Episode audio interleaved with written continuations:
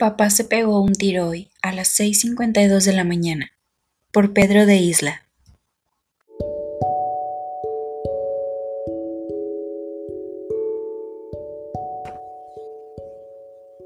Y lo dejé desangrarse hasta que murió, antes del mediodía. Sé la hora exacta en que se disparó porque estaba acostada en mi cama, cubierta por tres raídas cobijas y con un ojo abierto vigilando los enormes números rojos del reloj despertador, donde avanzaban rápidamente los minutos, acercándose sin remedio a la odiosa hora de levantarme para ir a la escuela.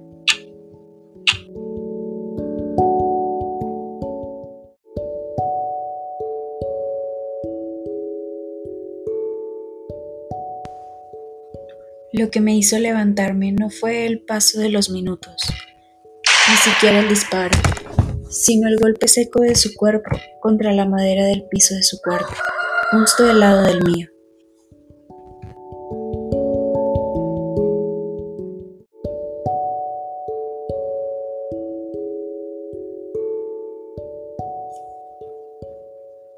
He intentado en este rato recordar el sonido de la descarga saliendo de la escopeta, pero no lo consigo.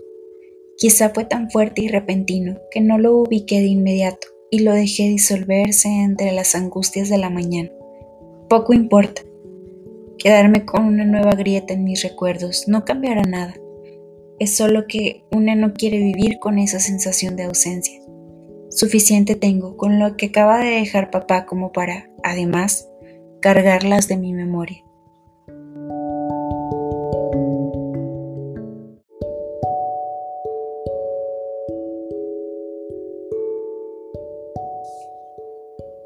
Cuando entré, lo vi tirado junto a su cama, boca arriba, sobre un gran plástico azul y una silla volcada a su lado.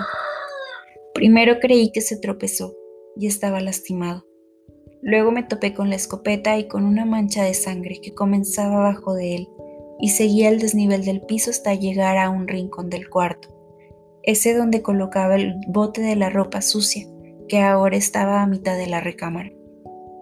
Así me di cuenta de lo que realmente pasaba. Hasta para matarse intentaba dar la menor molestia. Seguro pensó en evitarle un trabajo extra a quienes terminarían recogiendo el lugar, no solamente por el plástico sobre el piso, sino porque conocía su desnivel y sabía hasta dónde correría la sangre, como si la limpieza alrededor de su acto sirviera para limpiar su conciencia y atenuar a mis problemas.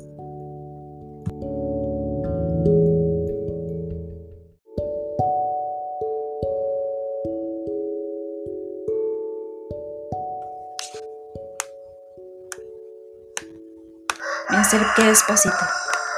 Tenía claro que había logrado su objetivo. Era muy metódico y nunca improvisaría un asunto tan importante. Muchos intentan matarse, pero no lo logran o no lo buscan con sinceridad. Hacen una última llamada y usan métodos poco efectivos como las pastillas. En cambio, el verdadero suicida, el que no va a dejar opción a la duda o al rescate milagroso, necesita una gran determinación y planea bien su muerte, porque de lo contrario puede terminar con un buen moretón en el cuello, deforme, lisiado o en estado de coma. Y eso es peor que su propio fallecimiento. Es como cargar con una marca en la cara que diga, no sirvo para nada, ni siquiera para morirme.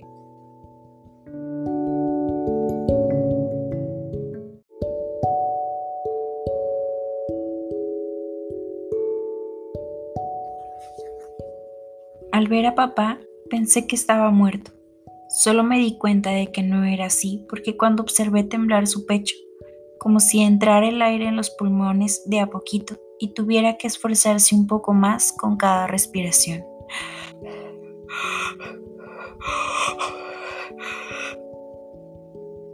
No toqué nada. Pensé en llamar a la policía o a alguna ambulancia. Salí de la recámara y descubrí que había arrancado el cable del aparato. Regresé a su lado. La escopeta estaba amarrada a la silla con mucha cinta café y un cordón pendía del gatillo. Si no conociera a papá, pensaría que veía mucha televisión, porque no recordaba algo similar, solamente en las series gringas sobre detectives, y en algunas películas. La verdad es que él odiaba ese aparato. Lo teníamos en casa porque algunas noches veíamos un noticiero local en español.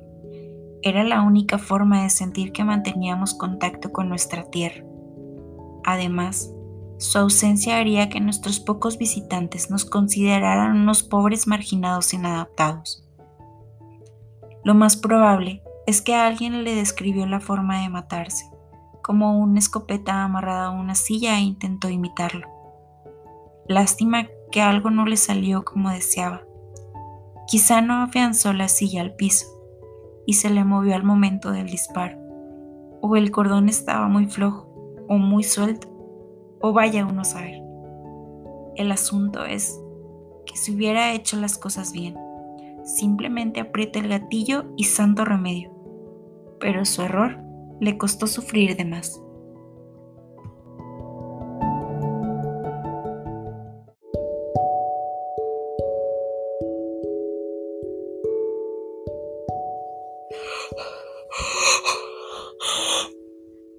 Ahora que lo pienso un poco, me doy cuenta de su bien planeado suicidio. Consiguió cartuchos para el escopete de Catarino, inutilizó el teléfono y se disparó a una hora inesperada. Consideró todo, excepto un disparo chueco, o antes de tiempo. Y la bala terminó en su hombro en vez de hacerlo en su cabeza o en el corazón. Estoy segura de que también sufrió al verme entrar, acercarme con sorpresa, buscar el teléfono y darme cuenta cómo ni un suicidio podía hacer correctamente. Como no había forma de hablar a los de rescate, me senté a la orilla de su cama, justo a un lado. El charco bajo su hombro seguía creciendo poco a poco hasta llegar a la orilla del plástico. Papá tenía puesto el traje que utilizaba cuando salía a buscar un nuevo trabajo o solicitaba un ascenso de puesto. Durante muchos años lo consideró su amuleto allá en Saltillo, le sirvió muchas veces, pero de este lado de la frontera perdió su eficacia. Sin embargo, él seguía creyendo que le ayudaría a conseguir un trabajo por el cual nos dejó solos y se vino a Houston. Sería un trabajo que le permitiría tenernos a todos bajo el mismo techo, en un hogar grande, nuevo, con todas las comunidades.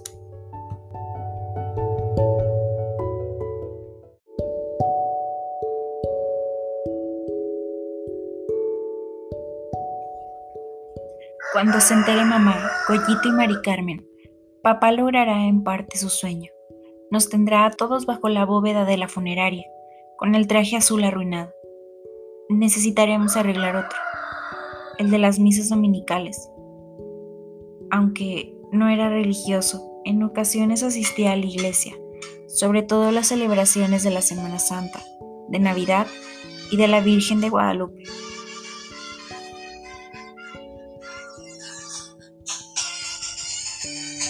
Cuando aún estábamos en Saltillo.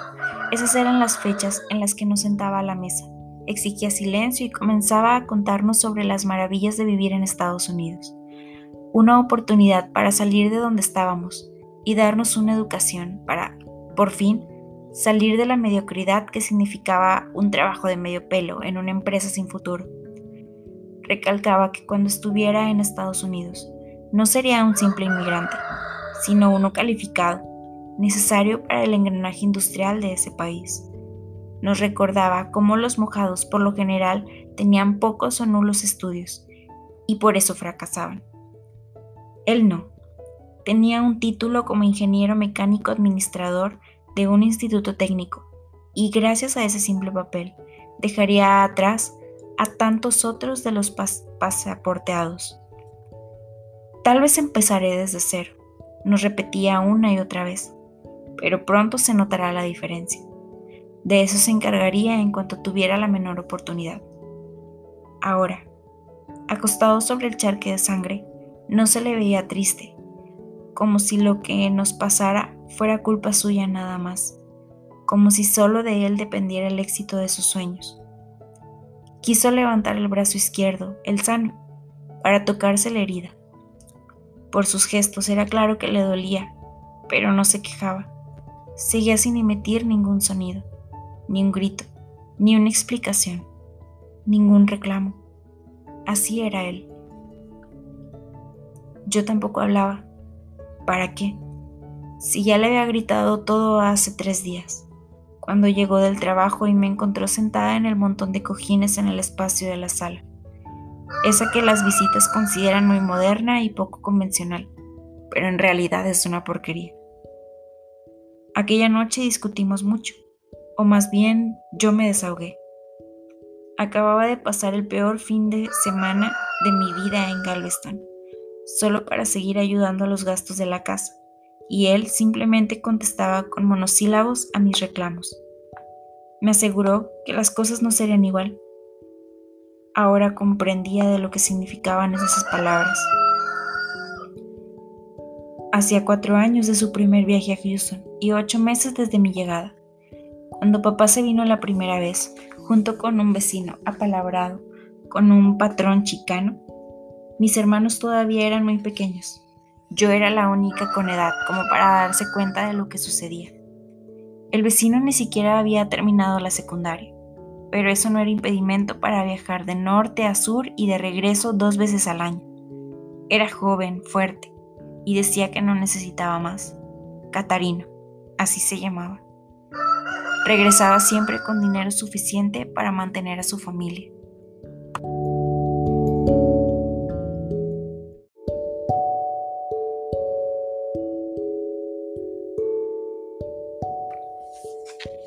Eso ponía furiosa a mamá. No entendía cómo un fulano así ganaba lo suficiente para mantener esposa e hijos en el mismo nivel que papá, con todos sus estudios y capacidad. Alguna vez dijo que era imposible explicar su forma de vida. Seguro aprovechaba sus idas y vueltas para traficar drogas.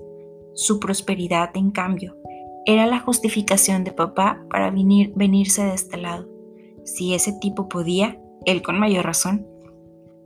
Apenas llegados a Houston, comenzaron a trabajar en unos enormes almacenes industriales, donde descargaban camiones llenos de piezas automotrices y armaban los pedidos de los pequeños distribuidores para luego cargarlos en camionetas.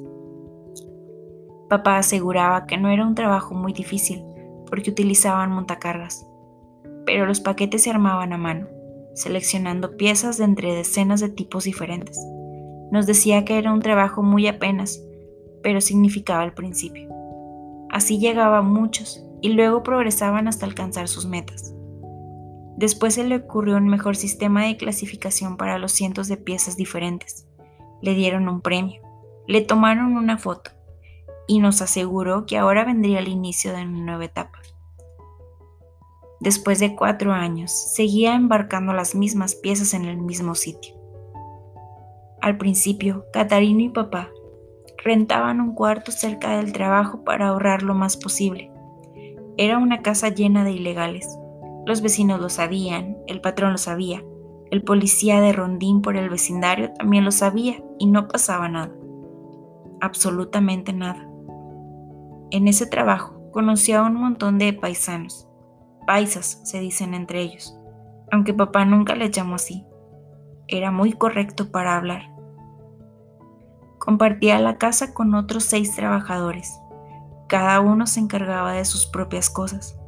En los cuartos de quienes tenían más tiempo en Houston, habían pequeños frigobares y enormes televisiones. Solamente los gastos por servicio, como el agua, la luz y la recolección de basura, se pagaban entre todos. Así papá ahorraba más dinero y le enviaba al otro lado de la frontera. Fuera de eso, cada quien podía hacer su vida lo que quisiera, siempre y cuando no llevara gente extraña a la casa después de las 8 de la noche ni siquiera en fin de semana. Las mujeres también estaban prohibidas ahí, porque ya antes hubo pleito a causa, a causa de ellas. Así que cuando alguno comenzaba a verse con una mujer, casi siempre inmigrante como ellos, debía buscarse otro lugar donde vivir. Recuerdo que mamá se ponía contenta, no por el dinero de la remesa, que luego supe que era poco menos de un sueldo cuando estaba con nosotros, sino porque lo oía tan animado cada domingo cuando hablaban por teléfono. Mamá comenzó a hacer planes, lo mismo que mis hermanos y yo. Sentada en la sala del cuarto, con las piernas cruzadas para no mancharme con la sangre que comenzaba a salirse del plástico. Descubrí que papá había arreglado la habitación. No solamente colocó el plástico en el suelo, también tenía la cama tendida, la ropa acomodada, el espejo sobre la cómoda limpia y la mesa de noche ordenada. La puerta del baño estaba abierta y se observaba muy ordenado, como para tomarle una fotografía, limpio, recogido. Sin duda pasó toda la noche eliminando cualquier indicio que dejara ver nuestra vida de inmigrantes fracasados, sufriendo por mandar dólares a México, fingiendo que acá las, las cosas mejoraban, escondiendo nuestras mentiras, no solo a mamá y a mis hermanos, sino entre nosotros dos.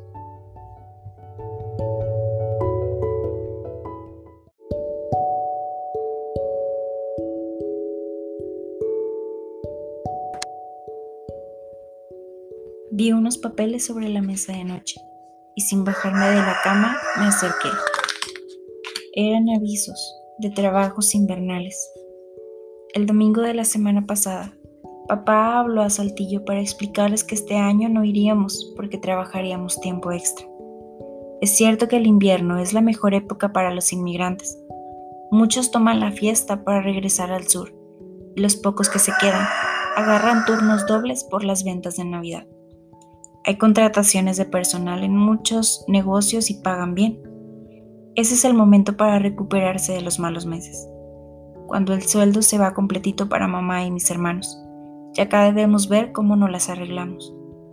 Además, la frontera se pone muy dura en enero. Algunos de los que se van contentos a ver a su familia, luego ya no pueden regresarse a este lado. Nosotros no podíamos darnos ese lujo por eso nos quedaríamos en esta casa de madera, muy cerca del centro de Houston y lejos de nuestro corazón. Lo malo de pasarse esos meses acá es que las calles se llenan de carros y se vacían de gente.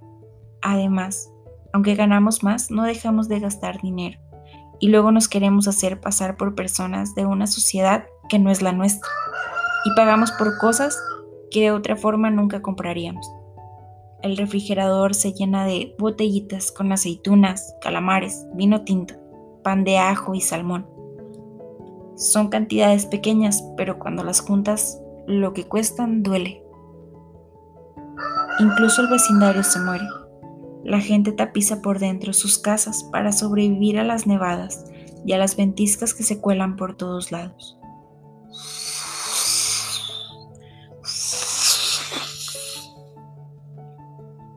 Nosotros hicimos lo mismo, colocando maderas tras las cortinas y empujando manteles bien doblados en los huecos bajo las puertas. Quizá por eso él confiaba en que nadie escucharía el disparo ni intentaría entrar para salvarlo, y yo sabía que ningún vecino vendría a tocar o llamaría a la policía. Sin embargo, ese aislamiento no, no empezó con el aire frío del invierno, sino que estaba aquí cuando llegué seguramente desde antes. Tampoco era culpa de las temperaturas. Los vecinos casi no nos hablaban y tampoco lo hacían entre ellos. Este era un barrio mixto, como pocos. A los días de arribar a Houston, entendí que acá mucha gente vive en guetos, por decisión propia. Se obligan a sí mismos a vivir en barrios cafés, grises, amarillos, blancos y negros, dependiendo de si vienes de México, India, Corea, Polonia o Nigeria. Muchos de esos barrios de colores reúnen a gente de clase media-baja, donde vivimos nosotros, entre ilegales con trabajos más o menos fijos, lo común es encontrar barrios mixtos, como este. Si te refugias aquí, puedes vivir años sin pronunciar una sola palabra en inglés, recreando la tierra que dejaste incluso repitiendo las mismas formas de convivir, relacionarse, trabajar, casarse y morir. Puedes meterte en tu propio mundo y fingir que nada ha cambiado, que sigues en casa con los tuyos, entre tu gente. Se trata de una gran, mentira, pero muchos viven en ella porque de lo contrario, ya se hubieran dado un tiro en la cabeza, como lo intentó hoy papá. Observándolo en el suelo, Quiero recordar cuánto tiempo había pasado desde la última vez que estuvimos juntos sin discutir, sin temernos mutuamente ni cuidarnos la espalda. Viéndolo sobre su sangre, entendía papá. Necesitaba morirse y yo no encontraba razones para impedírselo. Estábamos solos como nunca antes. Él, tirado sobre un plástico azul, inmóvil, muriéndose.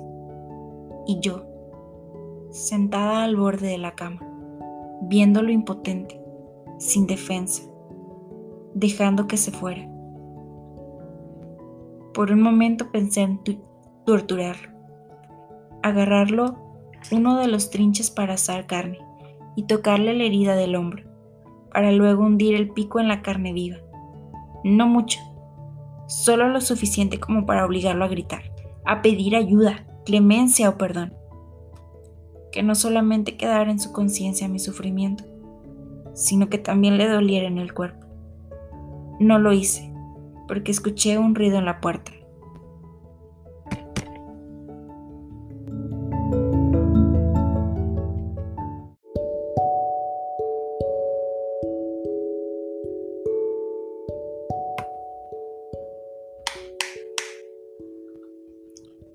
Era Esteban, el chico de la tienda mexicana. A pesar de vivir en un barrio mixto, cerca de la casa hay una pequeña tienda donde me siento como en casa. Le llaman la tienda mexicana porque se consiguen productos imposibles de encontrar en otra parte de la ciudad. Me encanta ir ahí. Una paleta payaso, unos pingüinos o un rielito me regresan a casa, con mamá y mis hermanos. Ya no se diga una botella de salsa roja hecha con chile piquín o habanero. Voy seguido a ese lugar. Me he sacado una tierra que no quiero, pero a la que vine porque me dijeron que era mi única oportunidad de ser algo o alguien. En esa tienda compro un mazapán y estoy sentada en una banca de la Alameda de Saltillo. Una bolsa de trozos de piña con chile me lleva a la casa de Amarela y vemos películas viejas de Pedro Infante o de Marisol. Un taco de barbacoa con cebolla picada me siento en el patio de la casa de mis abuelos, en Monclova, donde cubro con la mano la, la boca de mi refresco, mientras se deja venir uno de esos ventarrones que traen tierra suelta y polvo rojizo de las aceras. Ese es el único lugar de toda la ciudad donde me siento feliz. No necesito comprar nada, simplemente tomo una lata de leche nido y estoy con mamá en el súper discutiendo si esa lata es para mí o para mi hermano, si también puedo prepararme un poco.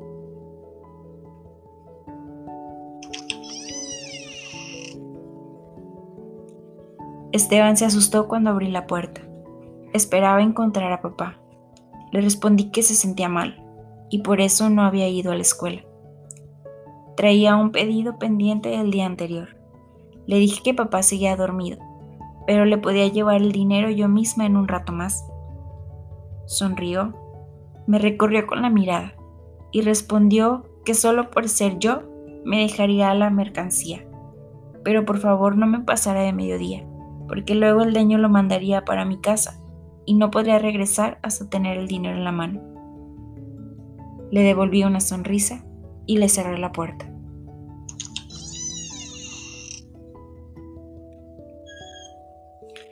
Quería el pago de inmediato, como si no nos conociera, como si no fuéramos clientes habituales. ¿Qué diferencia a mi casa en Saltillo donde don Mario, el dueño del estanquillo de la esquina, apuntaba las cuentas de los clientes en un cartoncito que recortaba de las cajas donde empaquetaba las cajetillas de cigarro? A fin de quincena o de mes, cada uno de los clientes iba a saldar su deuda. Don Mario te daba el cartoncito. Tú le dictabas las cantidades y él las sumaba. Al final pagabas la cuenta y listo. Ni él desconfiaba de tu dictado ni tú de sus sumas. Y es que acá las cosas nunca son lo que parecen. Si le tomara una foto a la casa donde vivimos, parecería bella y decente. Nada más lejano. Aunque la fachada está cuidada, por dentro la madera se pudre. El piso está desnivelado. Hay goteras en la cocina y bichos que viven entre las tablas. Segura de que papá seguía en el cuarto, llevé a la cocina el pedido. Pan integral, mantequilla, mermelada, cuatro sobres de sopa instantánea, uno de esos botes de aceite en spray para que no se pegue la comida, una docena de huevos, un manojo de plátanos y dos botellas de jugo de tomate. ¿Desde cuándo toma papá jugo de tomate? pensé. De inmediato entendí. No era para él, sino para mí. Si estaba preocupando, porque convenció a mamá y me trajo con todas ilusiones que se fueron por el mérito caño. Ahora se sentía responsable.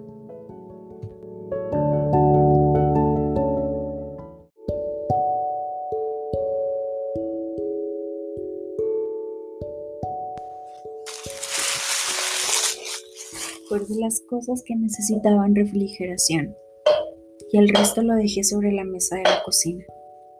Abrí uno de los botes y me serví un gran vaso de ese jugo rojo. Después le exprimí tres limones y tal como lo hacía en Saltillo, cuando me daban algo que no me gustaba o no estaba acostumbrada a tomar. Esas gotas me permitían pasarme casi cualquier cosa. Regresé a la sala, o a lo que se supone es la sala sentada entre los cojines. Alcanzaba a ver por la puerta abierta los zapatos y partes de la pierna de papá. Escuché un ruido, parecido como a un murmullo, y no estaba segura si venía de afuera o del cuarto. Iba a levantarme cuando lo escuché de nuevo. Era como un grupo de muchachos hubiera decidido jugar en la calle. Otro absurdo Aquí no se puede hacer lo mismo. Para eso utilizan los parques. Las calles son propiedad exclusiva de los automóviles y ellos protegen a muerte sus territorios. Aquí no puedes organizar un partido de béisbol y tomar una mancha de aceite como primera base. En Saltillo nosotros jugábamos en la calle, cuidándonos de la pelota, de los corredores y de los autos en ese orden. Niños y niñas armábamos dos equipos, Después se marcaban los límites del campo y listo, a jugar. Me quedé dormida profundamente. Descansé como no lo había hecho en meses. Es posible que soñara algo, pero no lo recuerdo. Desperté una hora después, tal vez un poco más tarde, cuando tocaron de nuevo la puerta. Me levanté inmediato pensando en el dueño de la tienda enviando a Esteban para cobrarme. Por la mirilla de la puerta observé a Catarino. Venía a buscar a papá y sentí un vacío en el estómago. Corrí a cerrar la puerta de su cuarto, cuando él tocó de nuevo el timbre. Lo dejé esperando un rato hasta que decidí abrirle.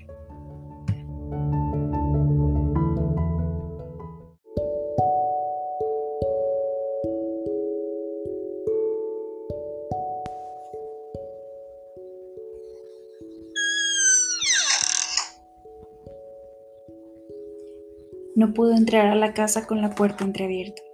Le dije que seguramente papá se había marchado temprano, porque al despertar en la mañana su cuarto estaba cerrado y no me contestaba. No me preguntó si me acompañaba, quiso tomar mi mano y entrar a la casa. Me planté firme. Lo miré a los ojos y le contesté que no, gracias. Pero mejor lo esperaba sola. Después hizo la pregunta que tarde o temprano me haría. No, no necesitaba dinero, ni quería acompañarlo a dar la vuelta, ni a tomar un café, ni a ver tiendas, ni a un concierto de música tejana, ni a probar su nuevo auto para que después me convenciera de irme con él a su casa. Esa donde decía tener lugar para mí, pero no para su familia, engañada de Saltillo, a quienes no mencionaba, su aprobada residencia americana. Quería tener dos casas, con mujeres distintas y 20 años de diferencia. Si las últimas veces por puro cansancio le dije que sí y terminé acompañándolo el pasado fin de semana a un hotel de tercera categoría en Galveston, para nada del mundo lo volvería a hacer. En eso papá estaba de acuerdo conmigo. Sabía que Catarino venía a casa para verme y él encontraba excusas para justificarlo diciendo cosas sobre lo duro que es para un hombre de su edad la lejanía y la soledad. como si para mí fuera la cosa más sencilla dejar a mamá, a mis hermanos, a mis amigas y a mi tierra. Estoy segura de que papá también visitaba otras casas cuando salía con sus compañeros de trabajo. Nunca se lo pregunté y tampoco me lo hubiera dicho, pero sus justificaciones a Catarino más parecían justificaciones propias. Varias veces pensé que hasta le pagaban sus diversiones con tal de seguirnos visitando. Insistió un poco más, no mucho. Creía que en otra oportunidad me convencería. Antes de, irse, me repitió uno de sus discursos largos y mareadores, tratando de convencerme de que él era lo mejor para mí. Ya no tienes opción, me dijo. Si no te hubieras ido conmigo a Galveston, otra cosa hubiera pasado. Pero el hubiera no existe. Vente de una vez y sácale provecho a tu juventud. Nos la pasamos muy bien y podemos seguir así. Cerré la puerta y me tendí entre los cojines de la sala. No me asomé por la ventana, porque temí que siguiera ahí. Luego escuché el ruido de su camioneta alejarse.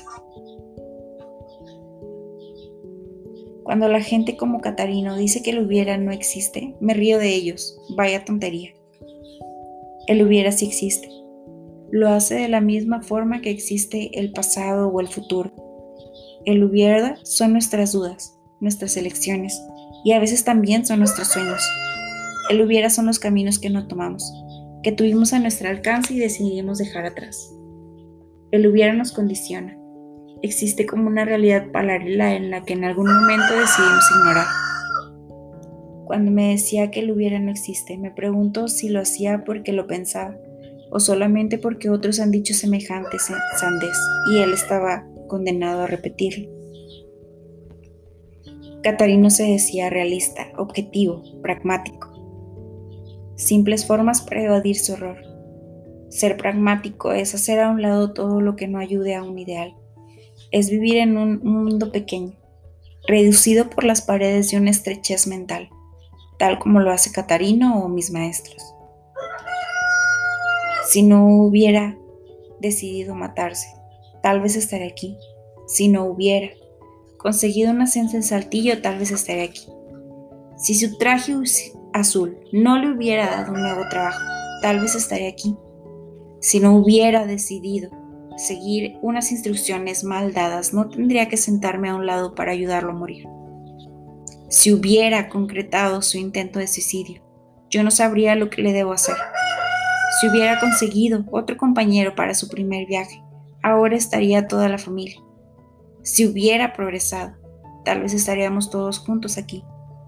Si no hubiera llevado a Catarino a casa, quizá tendría una razón para quedarme y buscar un sueño como el suyo. Si no hubiera fallado en su intento, yo tampoco tendría este descanso de conciencia, ni el valor para regresar a casa y decirle a mi mamá lo que puede ocurrir por no escoger saber el momento correcto para venirse del otro lado. Al menos para mí, él hubiera si existe.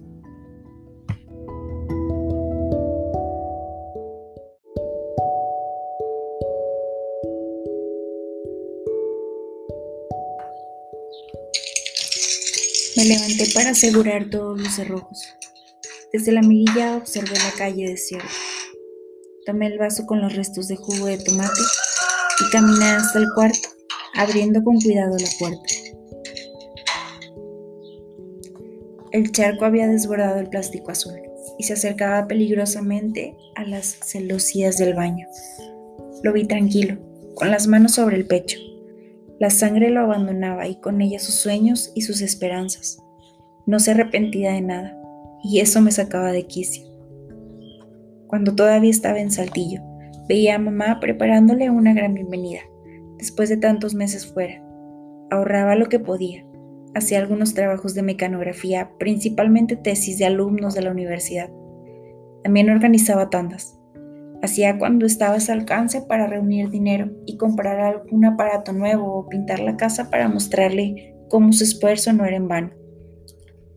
A ella también le mentíamos a papá. El dinero no nos alcanzaba como él creía pero no podíamos decírselo. Le mataría su ilusión. Lo miré acostado en el piso. Ya no respiraba. Después tomé su cartera de la mesita de noche y lo miré por última vez.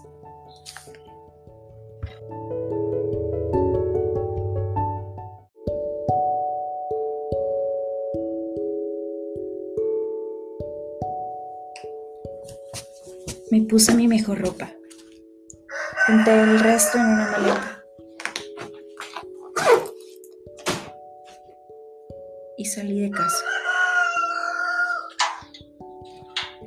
No había nada más que valiera la pena cargar. Mañana podrían prenderle fuego a esas maderas podridas y no se perdería gran cosa.